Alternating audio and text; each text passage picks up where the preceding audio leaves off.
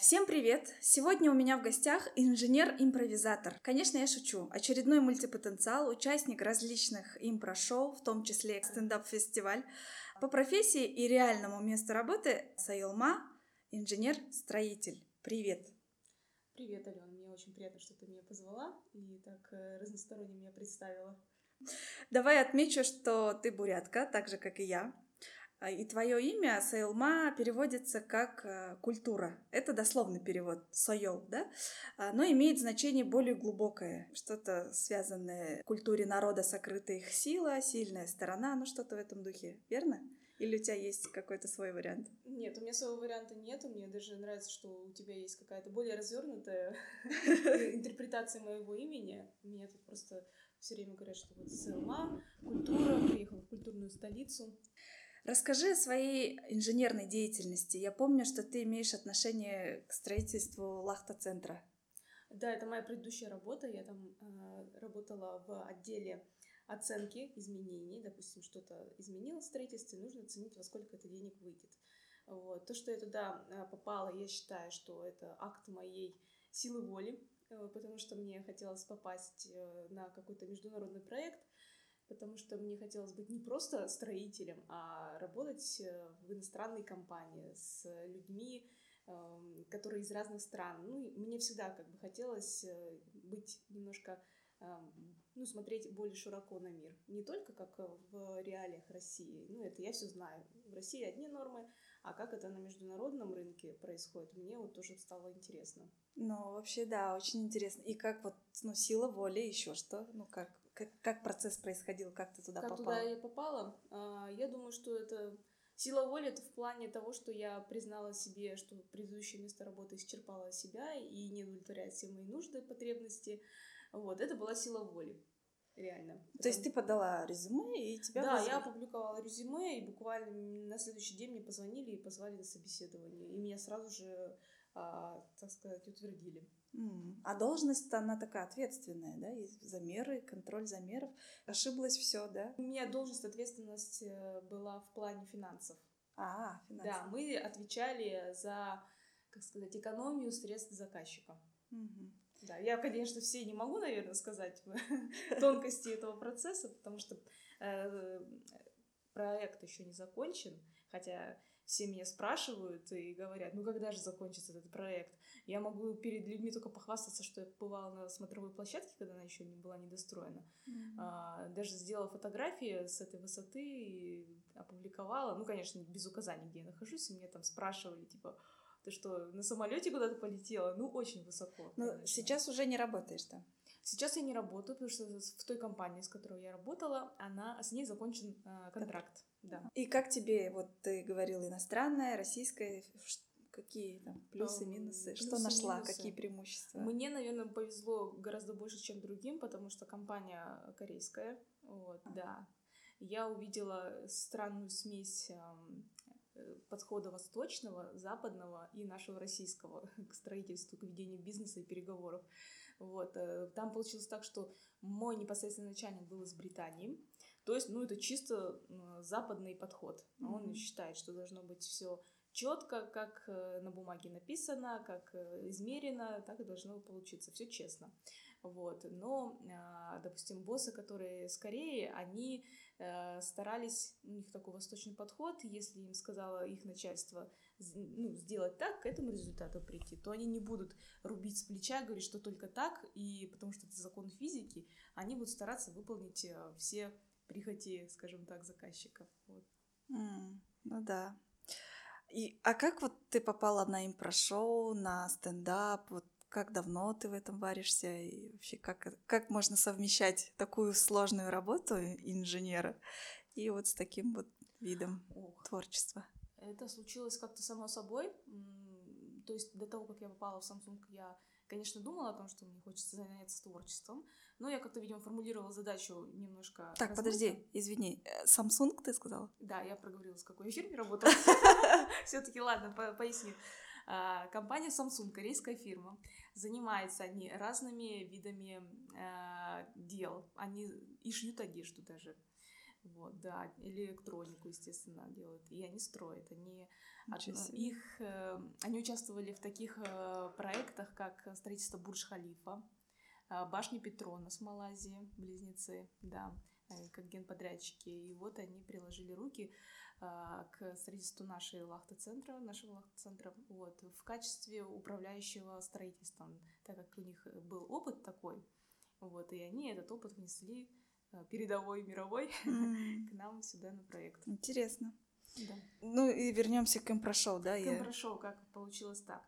А, так получилось, что э, там столько было всего, ну как сказать, слишком много ограничений каких-то, и вот, видимо, внутренняя моя какая-то часть, которая хотела какого-то творчества, самореализации, как-то вот самоактуализации, вот именно в те моменты, когда я ну, немножко стресс, конечно, испытывала, потому что это такой серьезный проект, и э, нужно было постоянно доказывать свою точку зрения, при этом не говоря по-русски ни слова, потому что русские мои боссы не знали. Вот. И тут как-то у меня в голове э, появилась идея подумать, ну что же я все как-то э, получается, иду наперекор своей душе, как же мой внутренний ребенок, да? вот. И, а как я попала туда, я, ну, каждый раз удивляюсь тоже, как я попала. Я просто начала ВКонтакте набирать всякие группы там. Ну, КВНовское прошлое влияло, получается, при выборе? Да, мое КВНовское прошлое влияло. Там просто так все сложилось все вместе, что там, допустим, мои землячки э, Раисы, допустим, выиграли они стали чемпионами высшей лиги.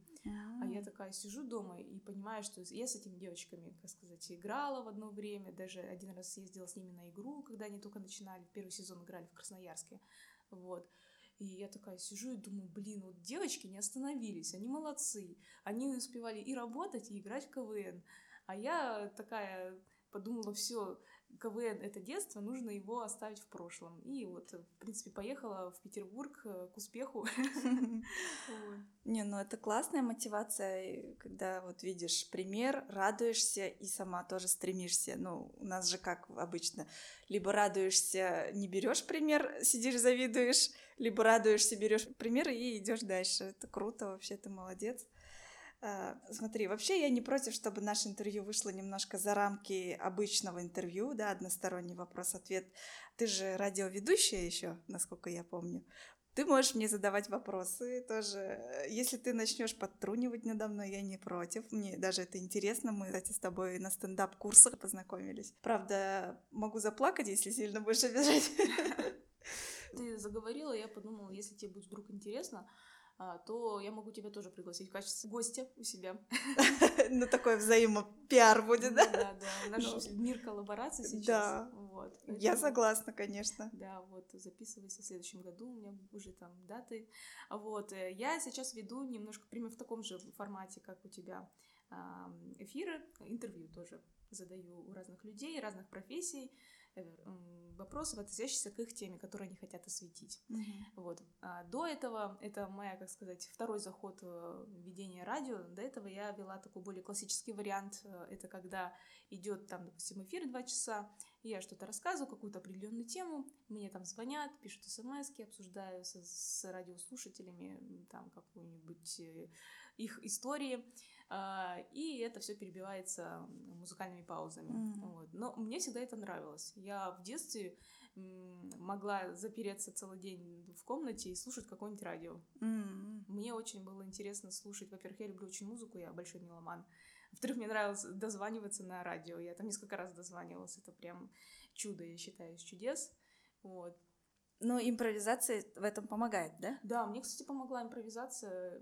Допустим, эм, так бывало часто, что я не успевала подготовиться к эфиру, и я знала, ну, в принципе, что там на два часа я что-нибудь да, да обязательно, вот. И какой-то вот внутренний фонтанчик идеи у меня всегда бил, и поэтому как-то само собой сложилось, что вот импровизация всю жизнь со мной. Угу. Ну смотри, э, сейчас часто слышу, что российская журналистика в ужасном состоянии, плохих, э, ой, точнее, хороших журналистов мало. Вот на твой взгляд, что сюда вкладывают ну, люди? Люди вкладывают о том, что у нас есть э, очень много цензуру в плане политики, освещения политики. У нас как бы такая эпоха застоя. Вот. Но меня никогда не интересовала политика, меня всегда интересовал развлекательный контент. Все мои любимые передачи находились на канале MTV, да, там СТС и там, ТНТ, допустим. Вот. Мне всегда хотелось именно вот, вот в этом сегменте работать. Я примерно понимаю, о чем это говорят, и я даже проходила курсы, я закончила курсы телеведущей, а, и там нас учили, как писать э, репортажи, как быть в роли репортера, как вести прямой эфир. Вот. И нам рассказывали, как э, вообще в принципе это происходит. Э, у нас были различные преподаватели, которые там, допустим, посвященные их эфиры были криминалистики, там, что они там выезжают в любое время дня и ночи, смотрят на этих трупаков. Естественно, это не то, зачем я хочу там попасть mm-hmm. в медиапространство.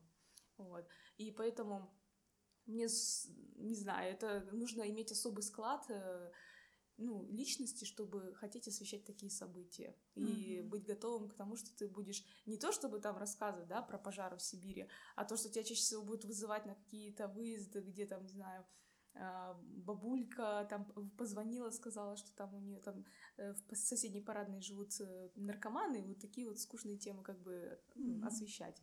Вот. Вот в плане того, что а с одной стороны запрещает какие-то темы, а с другой стороны, нужно придумывать все время контент и высасывать его из пальца. Вот такая mm. вот тема есть. Смотри, сейчас еще много появилось блогеров, да, подкастеров, ютуберов.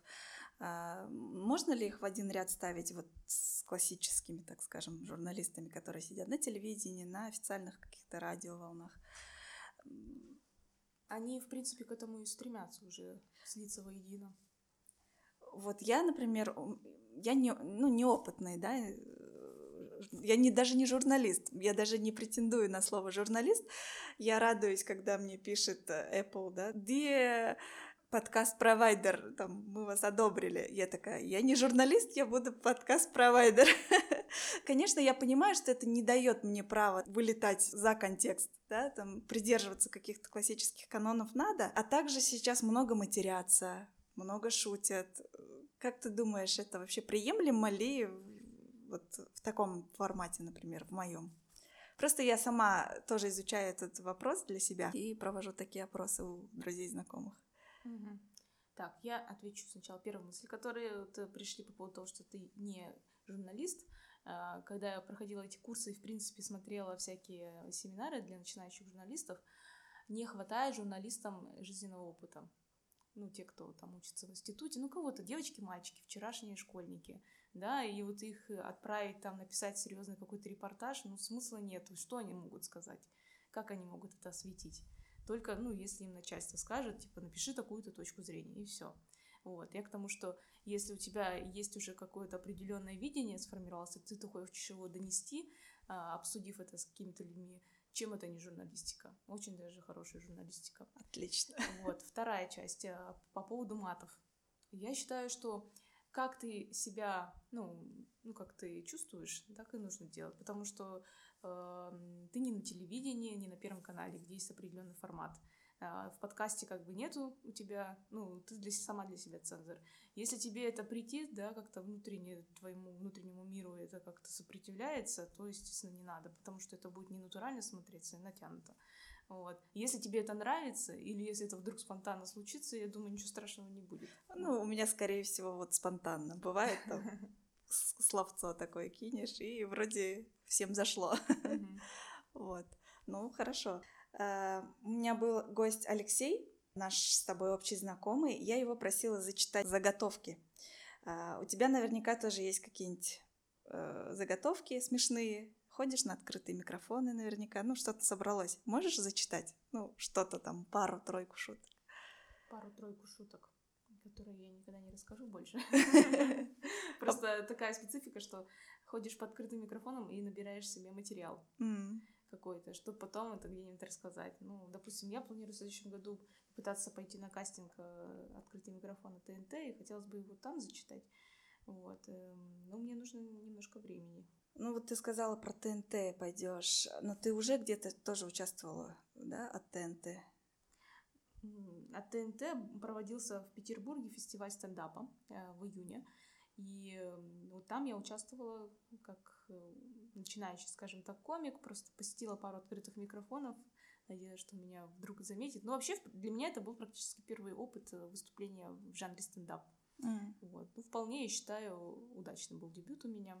Вот. Заодно я посмотрела на других, э, видела очень много звезд, э, которые по телевизору, и вот со стендап-клуб номер один, который mm-hmm. сейчас продвигается на Ютубе. Да, это отличный опыт. Как ты оказалась в Питере? Очень просто я искала работу. А, так получилось, что я, ну, как бы после института устроилась на работу в Иркутске, и э, там была такая э, тема, что нужно было очень много перерабатывать, а я, как молодая девушка, перфекционистка, не умела ставить границы, и а вместо того, чтобы сказать, ну все, я как бы не, не приду, просто делала такое кислое лицо, что начальник сказал, говорит, ну давай ты типа закончишь там определенный блок работы, и мы с тобой попрощаемся. Вот. И я такая про слава богу. А с другой стороны, неприятно, что мне сказали, типа, ты уволена. Вот. Ну и я в течение месяца доделала свою работу, параллельно искала работу, другую, новую, и приехала другая моя подруга, которая переехала в Питер ранее, сказала, блин, Сэлма, тут много места рабочего, там спокойно берешь, снимаешь жилье и все. И я подумала, а какая разница, в принципе, где начинать? В Иркутске или в Петербурге? Ну, я из Иркутска просто. Mm. Вот. И вот так я и переехала в Петербург. На, на бум, скажем так. Сколько уже лет? Переехала я в двенадцатом году, в феврале, 1 февраля. Вот, это уже почти что 8, 8 лет. Скоро будет. А и какие ощущения? Ну, нет, эм, успехи, достижения за эти 8 лет? Чем ты можешь прям вот гордиться? Гордиться собой? ну, я много просто всего делала, и я думаю, что раз уж мы возвращаемся к теме мультипотенциализма, потенциализма, вот, что я попробовала кучу всего, куча разной деятельности. А, ну, во-первых, я поработала и сметчиком, и инженером ПТО, если говорить о моей профессиональной деятельности, в четырех фирмах, потому что мне каждый раз что-то хотелось новое. Вот. Ну, была одна фирма, где я поработала достаточно долго, там, четыре года. Вот. Просто чисто себе доказать, что я не какой-то ветреный человек, а то, что я могу довести до конца какое-то одно дело. Вот, мультипотенциалы не ветреные люди. Вот это я хочу людям донести. Да. Люди обычно видят, что я разными делами занимаюсь, и складывается, наверное, такое ощущение, что я ветреная. Вот одно дело, второе дело. Вот как раз хочу доказать, что нет. Люди вот просто делают то, что нравится, живут так, как хотят. Да, и, наверное, в этой фирме мне и понравился немножко такой игровой момент с э, системой премирования KPI, там, когда тебе дают задачи и говорят, вот выполни их за три месяца, и если выполнишь, то мы тебе заплатим такого размера премию. Mm-hmm. И на этой игле как бы я немножко и задержалась, потому mm-hmm. что мне всегда хотелось что-то игровое немножко. Круто. Да, и какие вот достижения, вот ты меня спросила, я даже вот не знаю. Я могу сказать в рамках своего резюме, как меня научил HR, рассказывать, что э, там благодаря моим сметам, э, значит, обороты фирмы там увеличились там настолько-то, вот, вот этим разве что. В своей личной жизни, скажем так, чем я могу. Подожди, вопрос. Ты строитель. Э, я всегда маленькая была, ты построил себе дом? Я спрашивала у своих дядек, которые были строители. Ага. Ты построила себе дом? Или купила? Ну, частично. В ипотеку взяла. А. Но я считаю для себя это самым большим достижением. Ну да, для девушки, которая приехала одна... Да, которой нет э, поддержки финансовой от родителей. Я считаю, это большая заслуга. Да, ты молодец, безусловно, да. И вообще, как э, сложно с этим, с ипотекой? Ну, немножко Давай расскажем. С ипотекой. Ну, я уже третий год сижу на этой э, кабале. Вот. Но уже я вижу просвет. Потому что вначале было сложно, потому что мне пришлось взять два кредита на первоначальный взнос, на основную вот эту вот ипотеку. Вот. Приходилось и э, много экономить. Это меня и сподвигло устроиться на другую работу, вот в тот же самый Samsung. Вот. Попросить побольше денег, Э, я даже начала после этого понимать, как деньги приходят в жизнь. То есть, как бы, если не на что, то они и не приходят. Если ты себе ставишь задачу, что они мне очень нужны, они приходят, и ты как бы стараешься ради этого что-то делать. Вот, это я немножко отошла от темы финансовую. Вот. А сейчас уже как бы я там рефинансировала, там, в общем, в принципе, там смотрю всякие блоги финансовые, как это все сделать. Уже гораздо проще, и мне кажется, что я, я даже не чувствую того гнета, как ну, я боялась очень долго брать, да, ипотеку, потому что это как бы такая тяжелая штука. Вот. Э, сейчас думаю, блин, я не зря что взяла, потому что вначале мне казалось, что зря. Mm. Вот. Я сейчас очень многому научилась и чувствую себя гораздо крепче. Все-таки недвижимость это как э, крепко стоять на ногах. Mm. Ну да. А скажи, э, вот стендап, э, импровизация, радио приносят тебе какой-то дополнительный доход? Или это пока все вот творчество? Это пока все творчество, где я работаю, можно сказать, на свой персональный бренд что мне начинает так вот, я как бы не хочу там чуть-чуть возглазить, э, но вот я уже, не знаю, там ранее упоминала, что я пишу еще для других, мне там uh-huh. иногда подкидывают какие-то, э, скажем так, маленькие заказики, и, и там я начинаю писать за деньги, вот. И я понимаю, что я это могу писать. Ну, это самое главное, да. Про стендап, про открытые микрофоны, ты же сказала, выступаешь, да? Да. Ну, вообще как успехи, как публика реагирует, как ты сама себя чувствуешь после после открытых микрофонов. Так, ну, значит, на открытых микрофонах мне бы хотелось выступать чаще, но я, так как мультипотенциал, я постоянно свое внимание рассеиваю между импровизацией, и радио, и там всем на свете, поэтому меня немножко даже это подбешивает, что я не могу, как остальные стендаперы, сидеть и там днем писать, вечером идти выступать. Но вот мои ощущения, мне нравится выступать в жанре стендап. А, на открытых микрофонах а, зависит от публики. Вот э, я выступала, допустим, а, в публике, которая была в баре в одном, и люди не знали, что там проходит открытый микрофон, и они просто сидели и в открытую разговаривали. Там дошло до того, что просто чувак какой-то встал, подошел к ведущей и такой говорит, а я расскажу анекдот. А я и так сижу, там переживаю, что-то у меня новое, и не понимаю, смешно, не смешно. Вот. Э, вышла и, можно сказать так, обосралась. Вот. И я, это выступление мне помогло понять, э, как, э, как сказать-то, внутреннее ощущение. Если я уверен, значит будет смешно. Если не уверен, ну значит смысла нету эту идти шутку рассказывать. Потому что я очень много слушала интервью от других стендаперов, и они как бы что-то напишут, и потом идут это все вываливает на э, зрителям.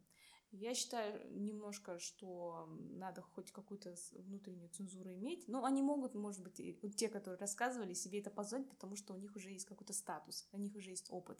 Для начинающих это, мне кажется, вредный совет. Тем более ты выйдешь, а, обосрешься, там получишь какую-то душевную травму и больше не будешь заниматься жанром стендап. Но mm-hmm. я, конечно, получила э, там душевную травму, но это не первое и не последнее было мое выступление. Я просто поняла про себя, а, в каком состоянии материал должен быть, чтобы нести его на открытый микрофон. Вот. Также еще, допустим, я после этого выступила в другом городе, ну, потому что меня там по работе закинули, и там меня очень хорошо публика приняла, и она прям смеялась над каждой шуткой. Я вышла такая, думаю, блин, прикольно. Как было приятно А в другом городе ты импровизировала или с готовым старым материалом была? Я туда выбрала немножко, да, немножко старого материала, написала шутки, которые адаптированы под этот город рассказала про себя, что я вообще, в принципе, здесь делаю. Ну, вообще, в принципе, любое выступление должно быть адаптировано к месту. Да, да. Да, и даже к текущей ситуации. Там, mm-hmm. допустим, сидишь в кальянной, никого не видишь, там, не знаю, можно над этим пошутить. Я знаю, что ты миссис Мейзел смотрела, да? Да, вот да, как, да. как примерно она, да? Сразу над ситуацией, вот что, что произошло и то, что происходит, она рассказывает. Да, да. Это вообще прикольный опыт, конечно. У меня в голове немножко было другое, что нужно шутки написать, пойти на открытый микрофон, послушать реакцию зрителей и то, что зашло, оставить, доработать, то, что не зашло, выкинуть. Ну, это, в принципе, правильно, да. Ну, ну я нужно... как бы не боюсь душевной травмы, в принципе, но я боюсь сделать первый шаг, ну, просто пойти. Душевная травма, я считаю, что это полезно, ты, ты крепчаешь после них. Да, да. Вот. Понимаешь, что можно и такое словить. И уже не боишься, такое, а это у меня уже было в моем опыте жизненном, ничего, я же живая стою, как да, бы, да, ничего да. страшного. Вот. И бывали выступления, допустим, я читала одно и то же, э, с периодич... ну, там, с где-то неделю, допустим, там на одной неделе в одном зале, в другой неделе в другой. И заходило ровно все наоборот. Mm. То есть что-то там не зашло, то в другом зале наоборот зашло. Вот. Это как-то все зависит, я думаю, во-первых, от э, выступающих с тобой в один день, получается, в один вечер mm-hmm. комиков, и от мастерства ведущего. Хотя, если там какой-то начинается неадекват, то уже никакой ведущий ничего не спасет mm-hmm. настроение зрителя. А зритель, э, трезвый зритель, пьяный зритель, там есть разница? На какую публику лучше работать? Я на самом деле не сильно задумывалась над лояльностью зрителя это для меня, я всегда это рассматривала как какой-то вызов. Это, наверное, с КВН у меня осталось. Типа, ха, попробуй-ка я вас рассмешить. При любом случае. Вот. И вот у меня это как-то... И не ставлю это во внимание, там, пьяный зритель или трезвый зритель. Хотя иногда вот, там просто реально один раз была ситуация, какой-то передо мной комик выступал, он просто какой-то был в образе какого-то дурачка, над которым смеются, да, и вот, и все, и у всех как-то фокус поплыл, и они уже забыли, что они на стендапе, они, вот я там вышла какую-то фигню сказала вначале, они начали ржать. Когда я уже начала что-то там такое более-менее, что я знаю, обычно заходит, они там молчат. Я такая, ну, интересно. Вот. То есть трезвость, эм, степень алкоголя не влияет, мне кажется. Не влияет. Ну, в моем понимании было, что чуть выпившие люди, они лучше реагируют в любом случае, да, даже Лояльно. над дурацкой шуткой, да, могут больше посмеяться. Ну, возможно, да, возможно, да. Ну, просто как бы, когда я играла в институте в КВН, туда как бы обычно трезвые люди приходили. Но они приходили туда именно на КВН, потому что они знали, что сегодня будет весело. Вот. А насчет стендапа, да, тут э, зависит от площадки. Вот одна площадка, где вот вообще не понимали люди, что это открытый микрофон, да, там тяжело выступить, но это тоже как бы испытание для тебя. Сможешь ты неподготовленную, сопротивляющуюся публику рассмешить? А, потом э, как бы есть другие площадки, где, допустим, хоп-хэт тот же самый, а, там люди специально идут, и они понимают, что они увидят. Вот. Mm-hmm. Это, ну, я считаю, такая благодарная публика. Скажи, а какие авторитеты у тебя в стендапе именно? Ну, авторитетные, может быть, э, комики, стендаперы с телевидения или те, которые андеграундные, да, их называют, которые особо не, не светятся, но в этих клубах их хорошо принимают. Есть такие? Я сильно их не выделяю, но как-то из-за того, что у меня КВНовское прошлое, я вижу, что многие стендаперы вышли из КВНа, то у меня к ним какое-то более такое близкое mm-hmm. близость я к ним чувствую, что вот они были такие, а вот выросли в такой, поэтому как-то я больше их в фокусе держу. Поэтому мне больше нравится и Руслан Белый, и Юлия Ахмедова, mm-hmm. потому что я помню, как они в КВН выступали.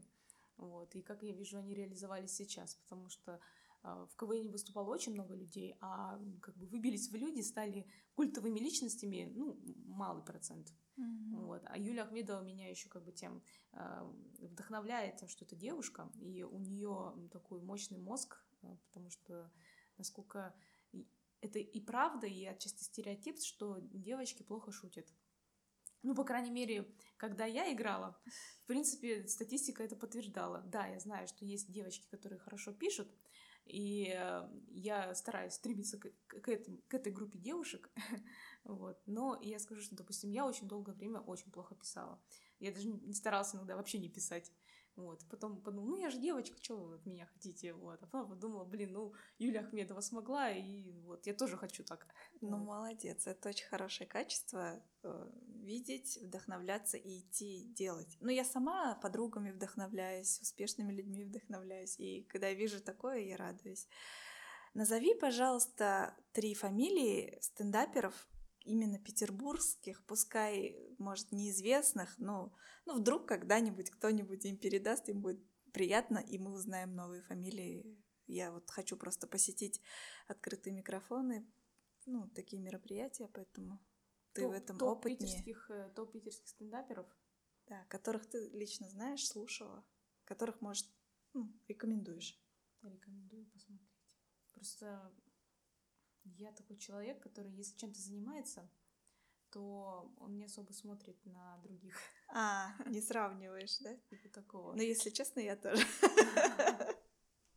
стараюсь. Просто у меня много моих близких друзей, кто очень любит стендап. они говорят, вот такой есть стендапер, такой стендапер. А я стендапом начала заниматься не потому, что я очень долго смотрела эти передачи, а потому что я почувствовала, что мне хочется этим заняться. Есть что сказать. Есть что сказать, да. У меня примерно так же. Да, да, да. И можно сказать, что я со многими, допустим, пересекалась как-то там на открытых микрофонах, а потом начинала там открывать иногда там странички их ВКонтакте и видеть, что они там, допустим, финалисты Comedy Battle, то, что они участвовали в открытом микрофоне на ТНТ, вот, и что они там вообще какие-то все крутые люди, и там с ними куча видео на Ютубе валяется, вот. Э, поэтому у меня немножко такой, как сказать, недостаток э, информации о людях.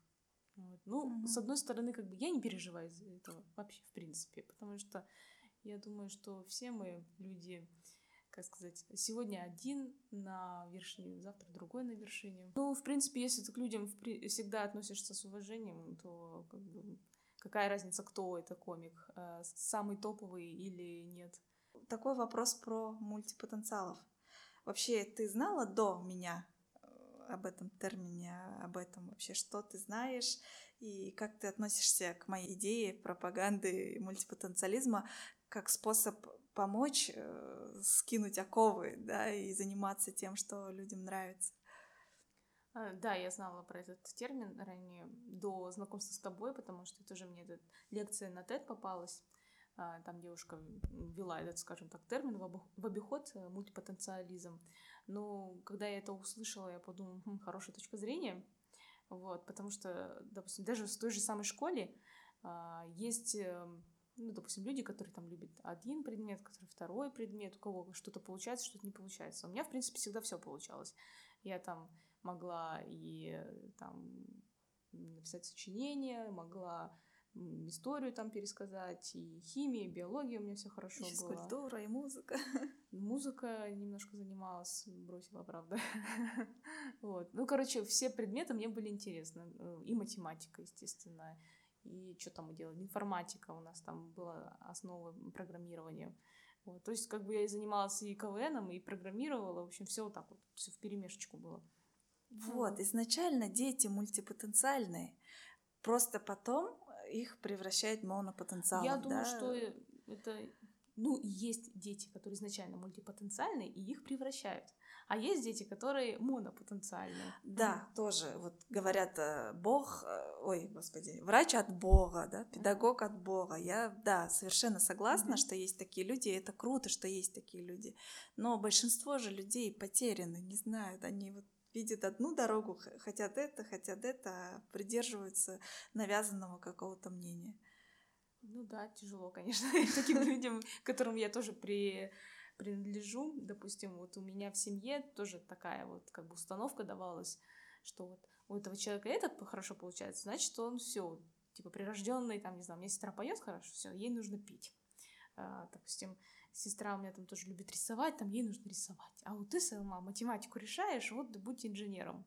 Вот. А то, что я там параллельно этим занималась там КВНом, э, там, не знаю, музыку очень любила слушать, там, в общем, всякие виды, виды творчества хотела всегда участвовать, как бы это как-то не замечалось. Вот.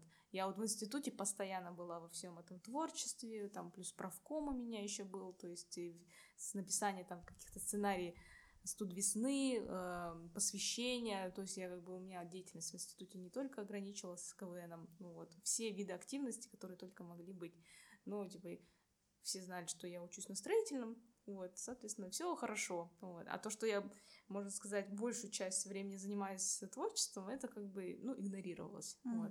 Тут важно, конечно, да, э, самому для себя понять, что ты такой человек, ты можешь и это, и то. Вот, и это нормально. Ну да. Надеюсь, наш разговор хоть кого-нибудь вдохновит. Надеюсь, что мои подписчики из соцсетей зайдут послушать наше интервью.